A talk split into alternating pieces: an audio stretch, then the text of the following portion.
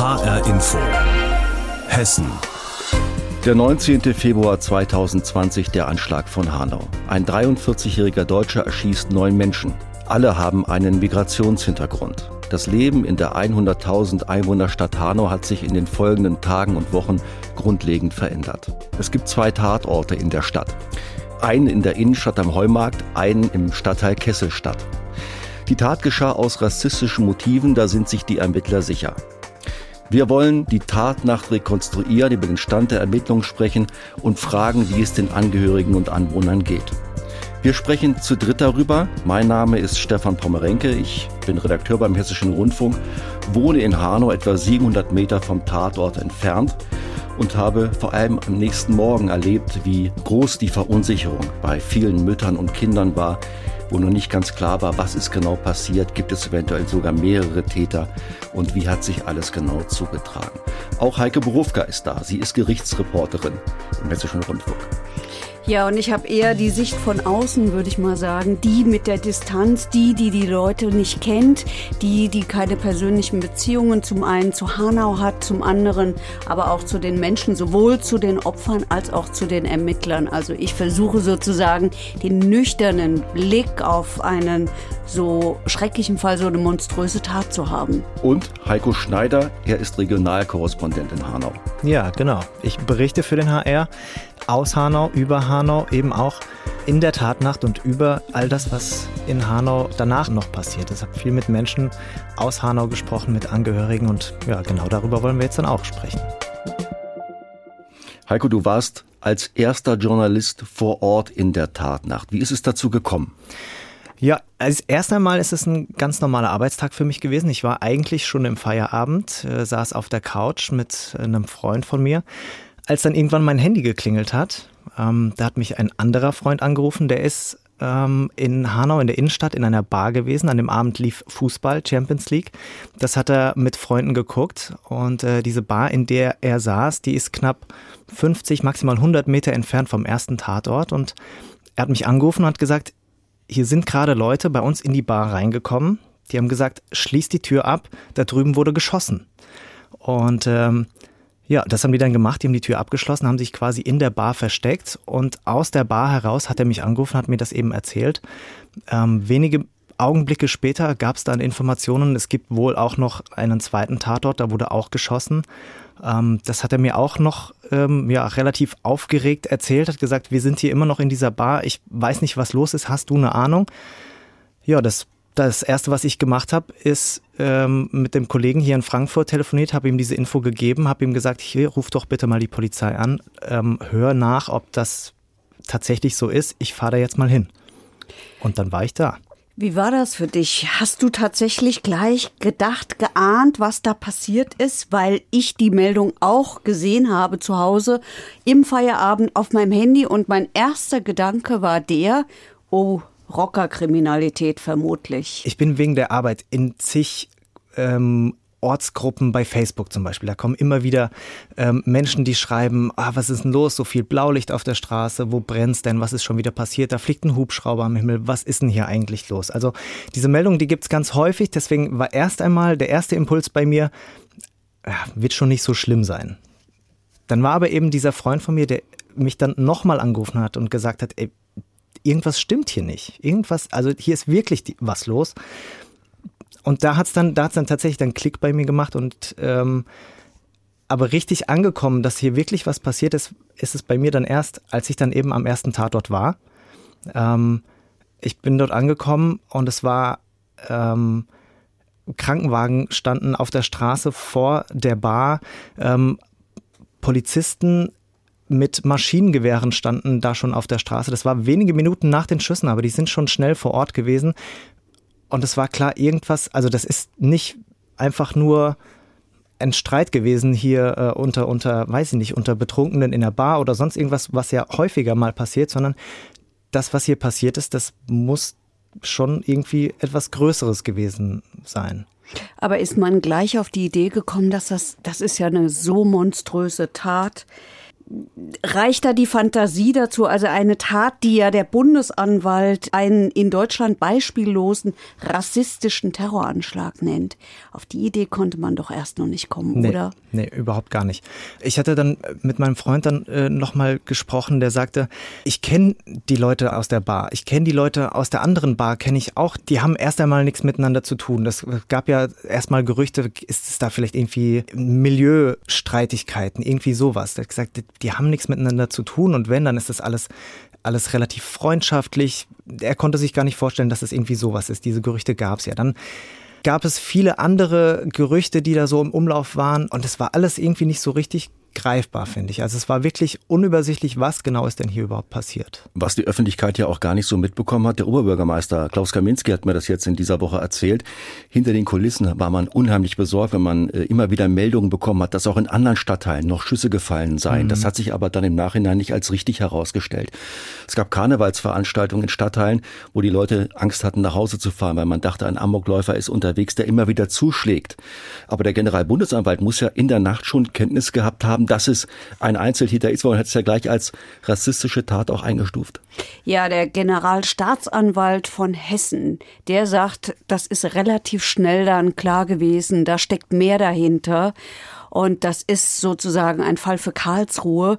Karlsruhe übernimmt ja immer dann, wenn der Staat in Gefahr äh, gerät. Deswegen sagt ja interessanterweise der jetzt zuständige Bundesanwalt, er versteht gar nicht diese Differenzierung zwischen politischer Tat und rassistischer Tat. Für ihn gibt es die nicht. Für ihn heißt rassistische Tat gleich Staatsschutz, Staatsschutz gleich Generalbundesanwalt. Und in der Tat, ja, noch in der Nacht, nämlich zwischen fünf und sechs Uhr morgens, ist die Entscheidung gefallen, Karlsruhe übernimmt. Heiko, am ersten Tatort gab es drei Opfer. Mhm.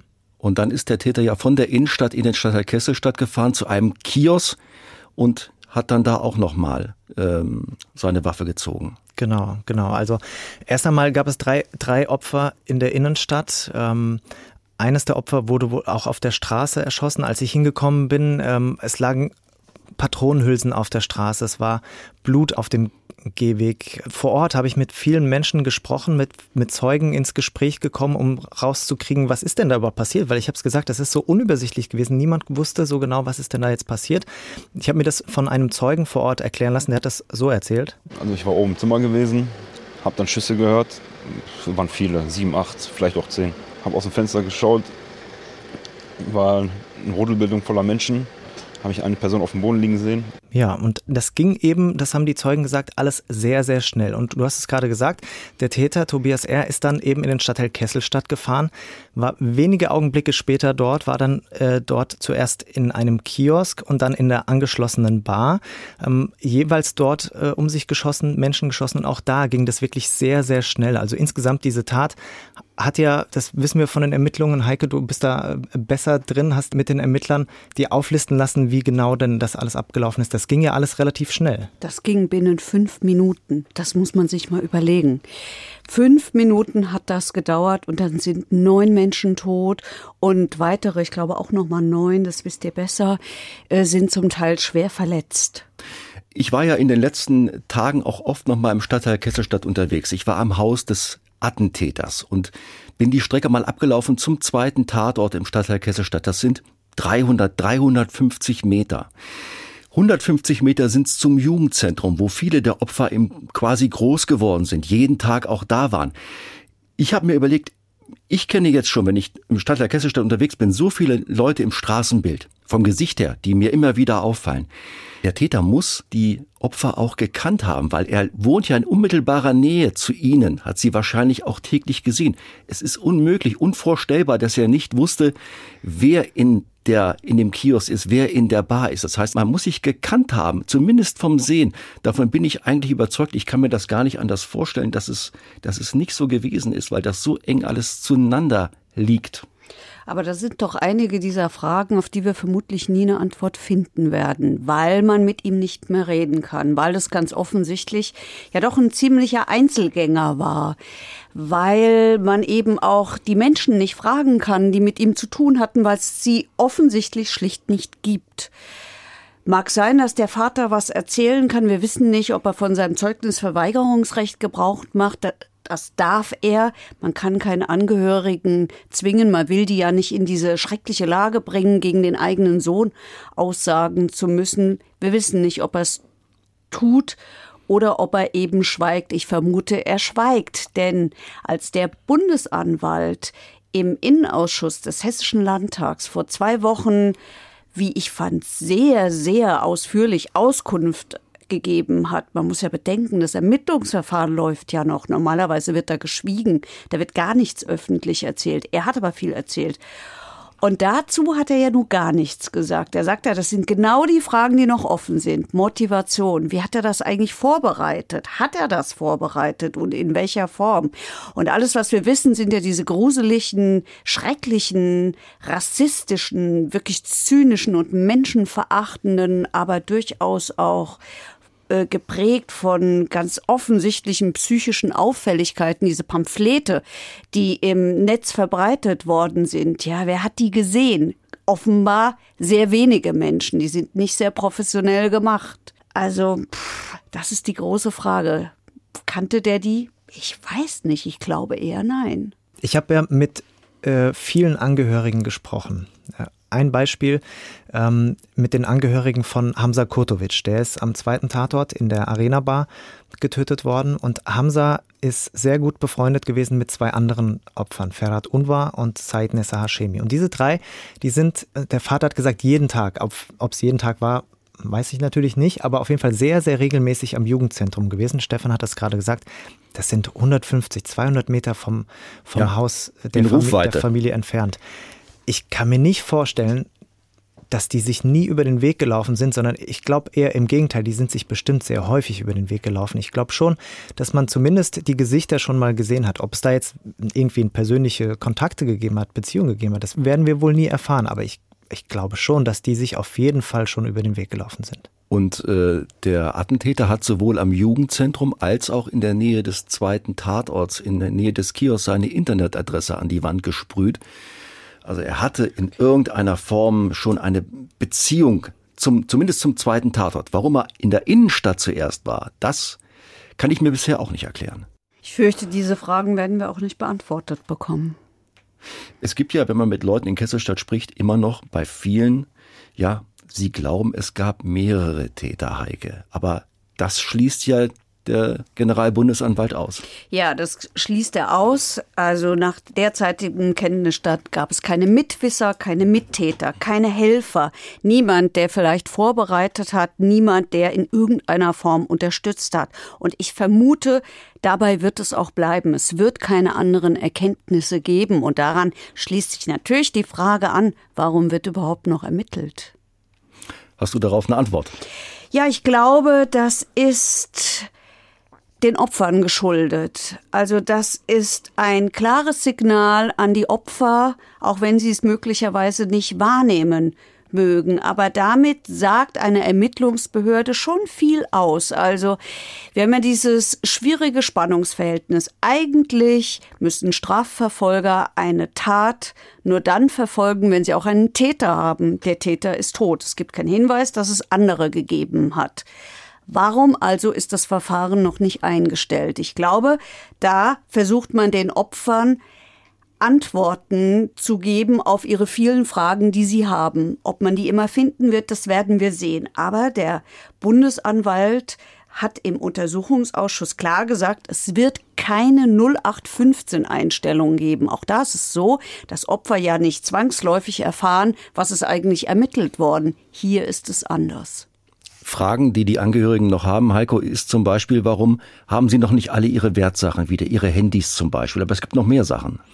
Ja, Stichwort Handy. Bei einem Opfer, Said Nessa, ähm, da ist es so, dass die, also bei allen anderen Opfern wurden zum Beispiel die Handys ausgewertet. Gab es da vielleicht doch irgendwie Kontakt zu dem, zu dem Täter? Bei einem Opfer, Said Nessa, da haben die Ermittler offenbar Probleme, das Handy zu entsperren. Die haben da noch gar keinen Zugriff drauf äh, bekommen. Also zumindest war das die, letzten, die letzte Information, die ich hatte. Was ich auch ein bisschen außergewöhnlich finde. Also Heike, ich weiß nicht, aus deiner Erfahrung, dass tatsächlich ja Profis Probleme haben, ein Handy eines, eines Opfers zu entsperren, um zu schauen, finden wir da vielleicht noch irgendwelche Informationen? Das hat mich ehrlich gesagt überrascht, als ich das gehört habe. Dazu kann ich ehrlich gesagt nichts sagen, weil mir der technische Sachverstand einfach dazu fehlt. Also ich habe schon den Eindruck, hier bemühen sich alle und hier sind, äh, ist ja auch das Bundeskriminalamt eingebunden in die Ermittlungen. Da sitzen eigentlich Menschen, die können das ganz gut. Warum die das in dem Fall nicht geschafft haben, wird vielleicht eine dieser Fragen sein, auf die wir nie Antworten hören werden. Ja, und ansonsten offene Fragen. Ich habe gesagt, ich habe mit vielen Angehörigen gesprochen. Ich würde bei der Familie von Hamza Kurtovic beispielsweise bleiben.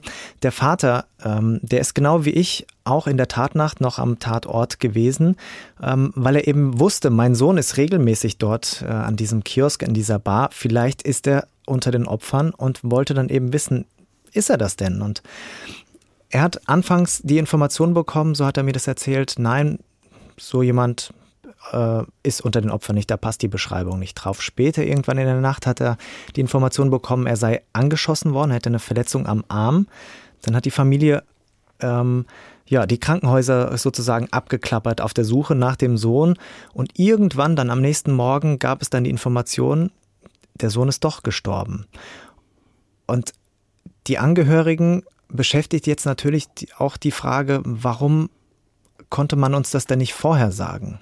Also ich meine, klar, ich glaube nicht, dass ein Polizist das mit Absicht macht und, und äh, eine, extra eine falsche Information gibt äh, und dem, dem Vater sagt, nee, nee, so jemand ist hier nicht, obwohl er das wusste, das glaube ich nicht. Aber ich trotzdem beschäftigt die Angehörigen eben aber auch so, also solche mhm. Fragen. Warum wie sind denn da die Informationswege, die Informationsketten in so einer Nacht bei den Ermittlern? Warum mussten wir so lange warten, bis wir erfahren haben, dass unser Sohn tot ist? Mittlerweile, das haben die äh, Angehörigen erfahren, der wurde um kurz nach Mitternacht für tot erklärt von der Polizei. Informiert wurden sie aber eben erst am nächsten Morgen um halb sieben. Das sind so Fragen, die beschäftigen die Angehörigen noch. Ja, und wenn man die Angehörigen sieht oder auch Überlebende, ähm, es gab jetzt vor kurzem eine, eine Gedenkfeier am zweiten Tatort in Kesselstadt, wo nochmal Blumen niedergelegt wurden, es wurde gebetet, es gab äh, frische Kerzen äh, am Tatort. Und äh, da haben wir gesehen, dass die Arena Bar, in der auch Menschen gestorben sind, wieder geöffnet hat.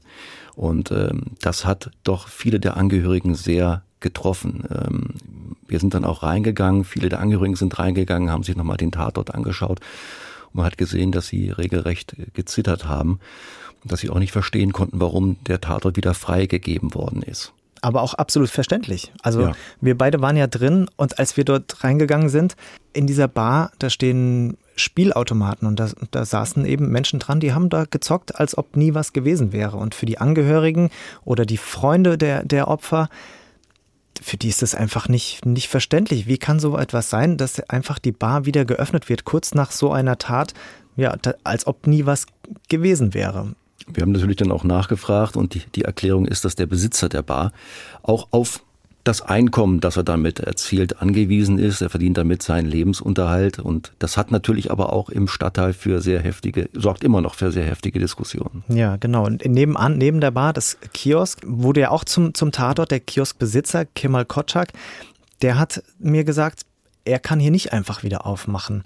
Ähm, ich habe mich mit ihm auch lange und mehrfach unterhalten und er hat gesagt, für ihn ist das, ist das schwer. Er kann jetzt nicht einfach zur Tagesordnung übergehen und äh, er wird den Kiosk nicht wieder aufmachen. Wir können ja mal hören, was er gesagt hat. Jetzt komme ich seit längerem Zeitpunkt nicht mehr hierhin, nur wenn wirklich Kleinigkeiten noch abgeholt werden müssen, äh, weil wir haben den Kiosk äh, ausgeräumt und wir haben geschlossen, wir werden auch nicht mehr aufmachen. Ja, und Kemal Kotschak selbst kannte auch ähm, viele der Opfer und hat gesagt, es hat sich einfach zu viel verändert. Er sagt auch, wir fühlen uns verlassen, aber hier, hier hat sich einfach vieles verändert. Stefan, du bist ja auch viel in Kesselstadt unterwegs gewesen. Du wohnst ja auch gar nicht so weit weg ja. von dem zweiten Tatort. Wie nimmst du das denn, war die Stimmung in Kesselstadt? Ich muss ganz ehrlich sagen, ähm, ich habe festgestellt, dass sich eigentlich in den letzten drei Monaten kaum etwas verändert hat. Die Wut und die Trauer, die Fassungslosigkeit ist immer noch genauso groß wie kurz nach der Tat. Man kann immer noch nicht verstehen, warum das passiert ist. Und ich habe Agit Nuhan getroffen. Ähm, sie hat zwei Töchter, 21 und 24 Jahre alt, und die haben das in der Bar Midnight äh, miterlebt, den Anschlag. Ähm, waren zwei meiner Töchter mitten im Midnight drin und haben das alles selbst gesehen, gehört äh, und sind selber noch traumatisiert, ziehen sich von vielem zurück. Ähm, und ähm, wenn wir sich darauf ansprechen, wie wir das letzte Mal gemacht haben, ist sie halt zusammengebrochen. Da haben wir erstmal wieder drei Stunden gebraucht, dass wir sie wieder auffangen können. Ja, obwohl die Töchter unverletzt geblieben sind, aber es ist eine sehr schwere Situation für die Familie, die oftmals auch nicht schlafen können, die Töchter. Und so geht es vielen, äh, die die Schüsse gehört haben. Die trauen sich nicht mehr, die Kinder alleine rauszulassen, weil man halt auch Angst hat, dass sich so etwas wiederholt. Und die Menschen reagieren im Moment auch sehr sensibel, das habe ich mir auch am Anfang gar nicht vorstellen können, auf Geräusche. Auf ein Feuerwehrauto, auf ein Polizei-Martinshorn. Und Agenturen hat mir auch gesagt, auch, auch auf ein Feuerwerk, das jetzt neulich äh, im Stadtteil äh, stattgefunden hat. Äh, das hat sofort Panik ausgelöst. Wir brauchen kein Feuerwerk. Wir haben schon in der Zeit zwei Feuerwerke hier gehabt, wo die ich selber zusammengezuckt bin. Ich glaube, ich war nicht die Einzige. Und das sollte nicht geschehen. Da sollte man bitte darauf achten, dass hier vor Ort gerade momentan erstmal für eine Zeit, dass kein Feuerwerk hier ist. Jeder Knall ist 19. Februar. Ja, sofort sind dann die Ängste wieder da und die schrecklichen Bilder. Ja, wir haben das ja jetzt vor knapp zwei Wochen auch erlebt. Da gab es ja ähm, eine Messerstecherei in Hanau in der Innenstadt.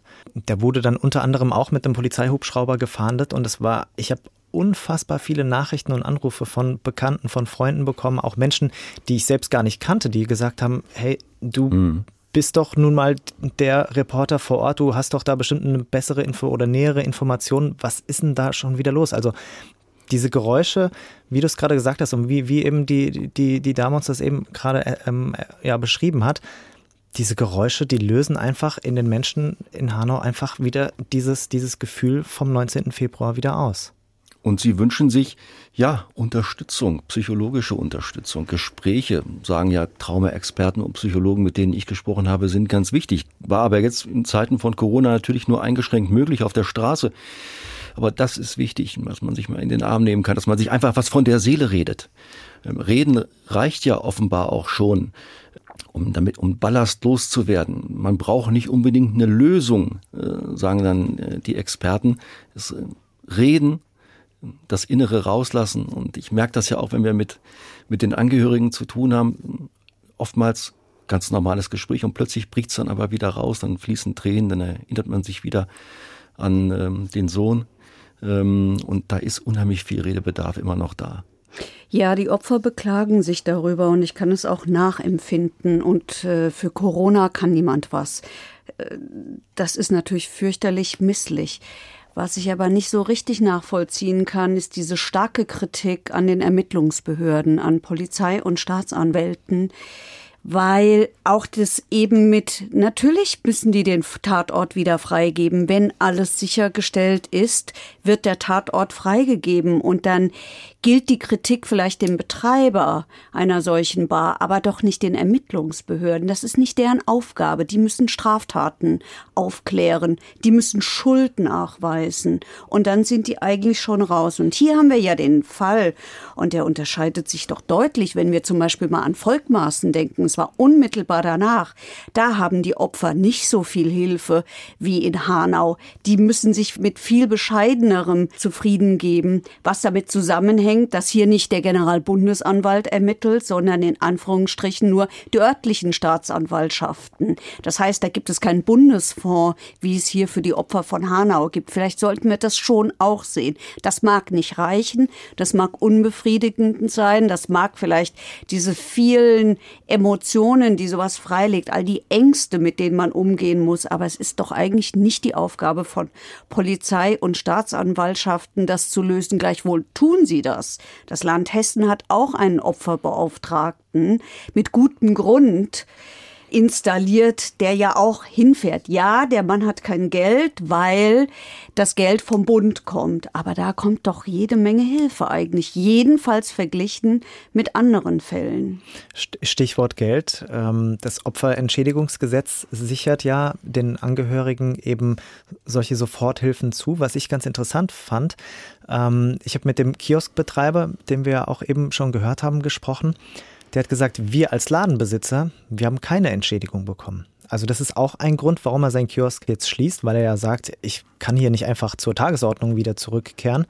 Ähm, aber weil er eben keine, keine finanzielle Soforthilfe erhält, treibt ihn das Ganze jetzt in den finanziellen Ruin. Das finde ich schon auch interessant. Ähm, und das ist auch eine Frage, finde ich, die man auch ähm, ja, mal stellen sollte, weil ich kann mich erinnern, dass bei der zentralen Gedenkfeier war Bundeskanzlerin Merkel da. Steinmeier war da, aus, aus dem Land war Bouffier da und, und, und, und, und. Und ich kann mich erinnern, es wurden auch ihm finanzielle Hilfen äh, versprochen oder zumindest Unterstützung zugesagt. Das ist aber offenbar jetzt noch, noch ausgeblieben. Ja, sonst hätte wir auch die Arena-Bar nicht wieder aufmachen müssen, wenn es da vielleicht noch auch Geld gegeben hätte. Denn das ist ja auch, man muss sich das vorstellen, da sitzen wieder Leute am Spielautomaten äh, und draußen wird getrauert. Viele Kinder und Jugendliche kommen da ja auch hin, bringen Blumen mit, aber schreiben auch kleine Grußkarten, schreiben darauf Gedichte, wie sehr sie die Opfer vermissen. Und ähm, das ist natürlich jetzt von der Situation her doch etwas unglücklich, muss ich sagen. Das ist auch in meiner Wahrnehmung äh, ein Ort der Trauer und der Stille. Und äh, dann wird aber wieder ein normaler Betrieb in der Arena Bar ermöglicht. Da verstehe ich gut, dass die Angehörigen und die äh, Anwohner und die Opfer ähm, das nicht gut finden.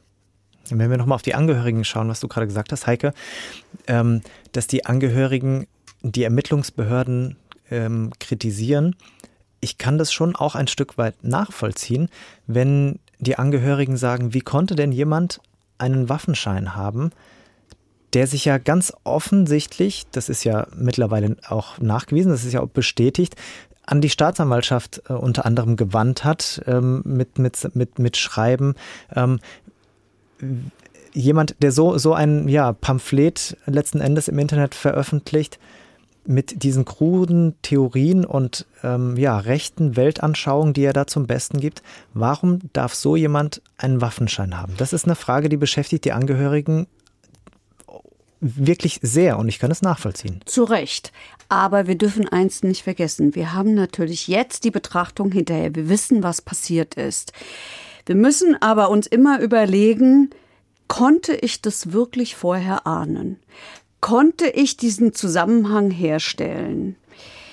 Das ist eher eine Frage an ähm, die an die Ordnungsbehörden die Waffenscheine ausgeben als an die Ermittler. Ja, es hat ein Schreiben gegeben, relativ kurz davor an den Generalbundesanwalt. Der liest sich krude und ich kann durchaus verstehen, dass man hergeht und sagt, na ja, da hat halt so ein Irrer geschrieben weil das kommt ja häufiger vor.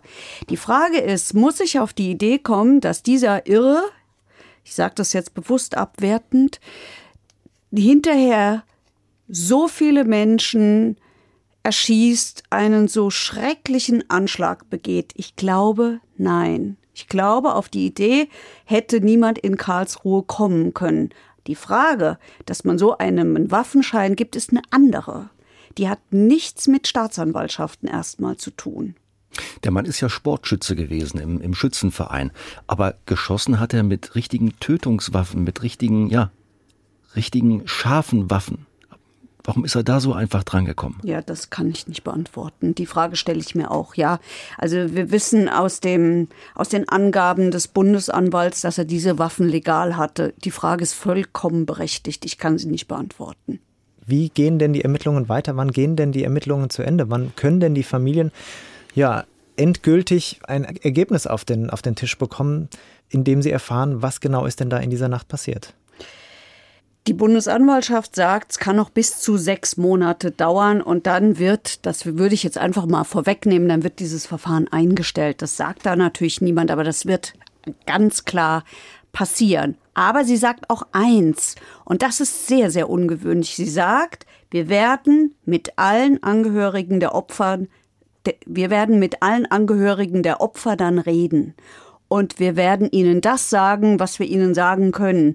Es wird ihnen nicht reichen, aber wir werden es ihnen erzählen. Das ist sehr, sehr ungewöhnlich. Normalerweise wird so ein Verfahren geschlossen und man erfährt niemals, was eigentlich ermittelt worden ist. 100 Tage nach dem Anschlag in Hanau. Wir haben noch einmal die Tatnacht rekonstruiert und haben versucht, Antworten zu finden auf offene Fragen, was den Tathergang angeht und wie es den Menschen und Angehörigen im Moment nach der Tat geht. Wir bedanken uns für Ihre Aufmerksamkeit. Heike Borowka, Heiko Schneider und Stefan Pommerenke.